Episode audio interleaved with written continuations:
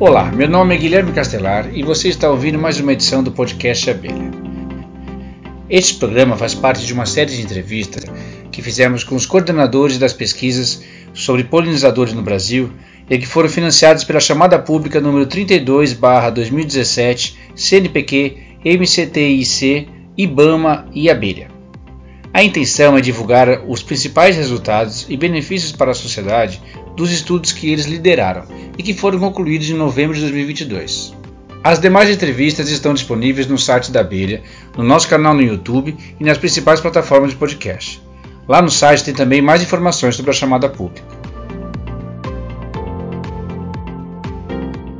Neste programa você vai ouvir a entrevista com o biólogo Osmar Malaspina, da Unesp, Bom, eu sou o professor Osmar Malaspina, da Unesp de Rio Claro, eh, São Paulo. Trabalho com ectoxicologia de abelhas, é minha especialidade. O ectoxicologia é o estudo dos efeitos toxicológicos dos agrotóxicos sobre as abelhas. Basicamente é isso que a gente atua. Né?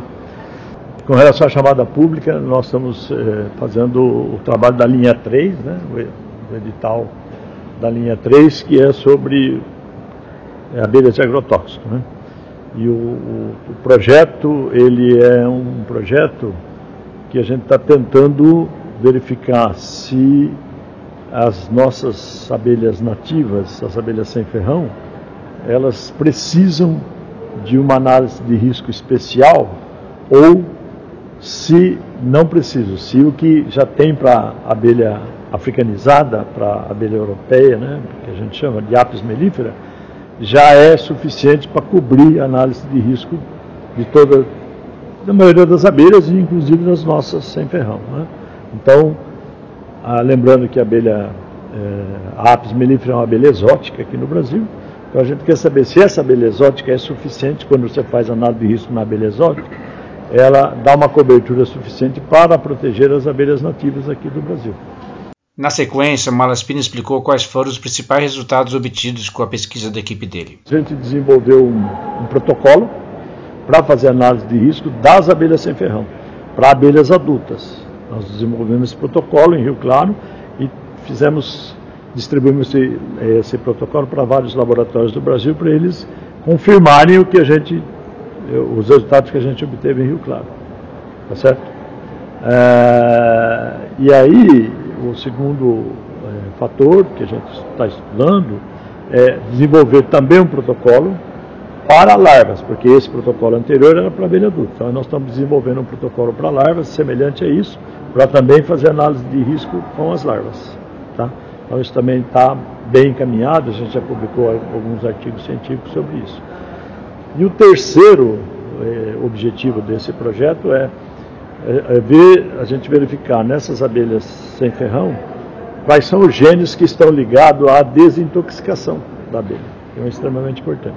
Então, para isso, a gente teve que fazer o genoma de uma das espécies, que é, foi a Scaptotrigona postica, que a gente já fez, o genoma já está pronto, e agora nós vamos, é, até o encerramento do projeto, que é outubro, a gente vai linkar, tentar linkar, achar quais são os genes desse genoma que tem a ver com a, o, o, processo de desintoxicação desses agrotóxicos é, que são afetados as abelhas.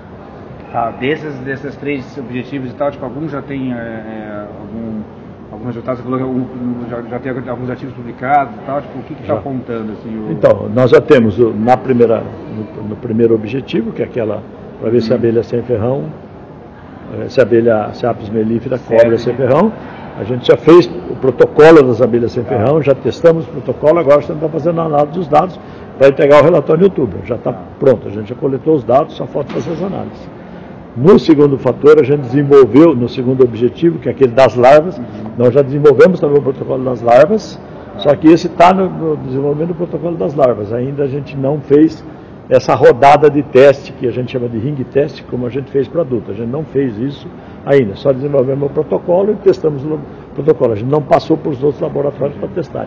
Então vai precisar de agora um outro projeto para fazer isso. Uhum. E no terceiro, que é essa, a gente encontrar os genes da desintoxicação, para isso a gente precisa fazer o genoma da espécie. Então o genoma está pronto, está feito. E agora, até outubro, a gente vai fazer, é, linkar esse genoma aí para identificar quais são os genes da, da, da desintoxicação que estão nesse genoma dessa espécie de abelha. Tá. Só explica, o gene da desintoxicação seria o que, na verdade? Que que é? Olha, a abelha pode ser contaminada pelo agrotóxico, né? E aí, se ela tiver uma, uma quantidade de genes interessante que desintoxicam, pode ser que ela não tenha, não seja assim, ela consiga metabolizar, vamos dizer assim, entre aspas, esses, esses agrotóxicos e sobreviver. Então ela vai desintoxicando com o tempo, ela não morre imediatamente. Se a dosagem não for muito alta, se a dosagem for muito alta é muito difícil. Se a dosagem não for muito alta, e mesmo estando os, os agrotóxicos no organismo, esses genes são capazes de, de desintoxicando e ela sobreviver. Na conversa, Malaspina também explicou como é que essa pesquisa pode ajudar na elaboração de políticas públicas relacionadas a polinizadores e também qual seria o público mais beneficiado por esse novo conhecimento. Isso é extremamente importante. Qual é a política pública que nós estamos prevendo aí? Né? Então, se a gente conseguir fazer, se a apis mellifera, o, o análise de risco, o manual de análise de tem para não cobrir as, as abelhas sem ferrão, o que a gente está propondo é fazer também uma análise de risco para abelhas sem ferrão. Então a gente vai passar isso para o IBAMA, para que o IBAMA estabeleça uma nova política pública, uma nova legislação para abelhas sem ferrão. Então nós vamos ficar com duas legislações, uma de análise de risco para a abelha é, apis mellifera e outra análise de risco para as abelhas sem ferrão. Esse é o principal produto que nós, que nós queremos. Tá? O segundo produto, isso para adulto, que já está pronto. Nós queremos fazer isso também para larvas, porque o comportamento de larva e adulto é, são diferentes. Então a gente quer fazer isso para larva, fazer os mesmos testes para larva também. E o terceiro, que aí também o IBAMA poderá fazer as exigências quando entrar um produto novo, um ingrediente ativo novo no mercado. Então, ser, é, exigir que nos, os testes sejam feitos não só em adulto, mas também nas larvas. Uhum. Tá certo? Que isso é extremamente importante, porque às vezes o adulto é resistente, alguma coisa assim, mas a larva não, então acaba matando a larva. Então a gente tem que saber nos dois, avaliar nos dois. E saber se tem. Esse do gene de, de desintoxicação é mais uma questão acadêmica, não tem uma, uma política pública aplicada a isso. Né? Os dois primeiros itens é que tem. O mais beneficiado é a sociedade, é as abelhas, é. claro, né? você está protegendo as abelhas, que é para a proteção das abelhas. A sociedade, que você vai ter uma proteção das abelhas é, os órgãos públicos, o IBAMA, porque vai ter uma legislação baseada em ciência, né, baseada em dados, não é o machismo, que é extremamente importante, e também as empresas produtoras de agrotóxicos, de ingrediente ativo, porque vai ter uma legislação específica também, detalhado, mostrando a importância das abelhas e que elas devem ser protegidas por isso, por isso, por isso.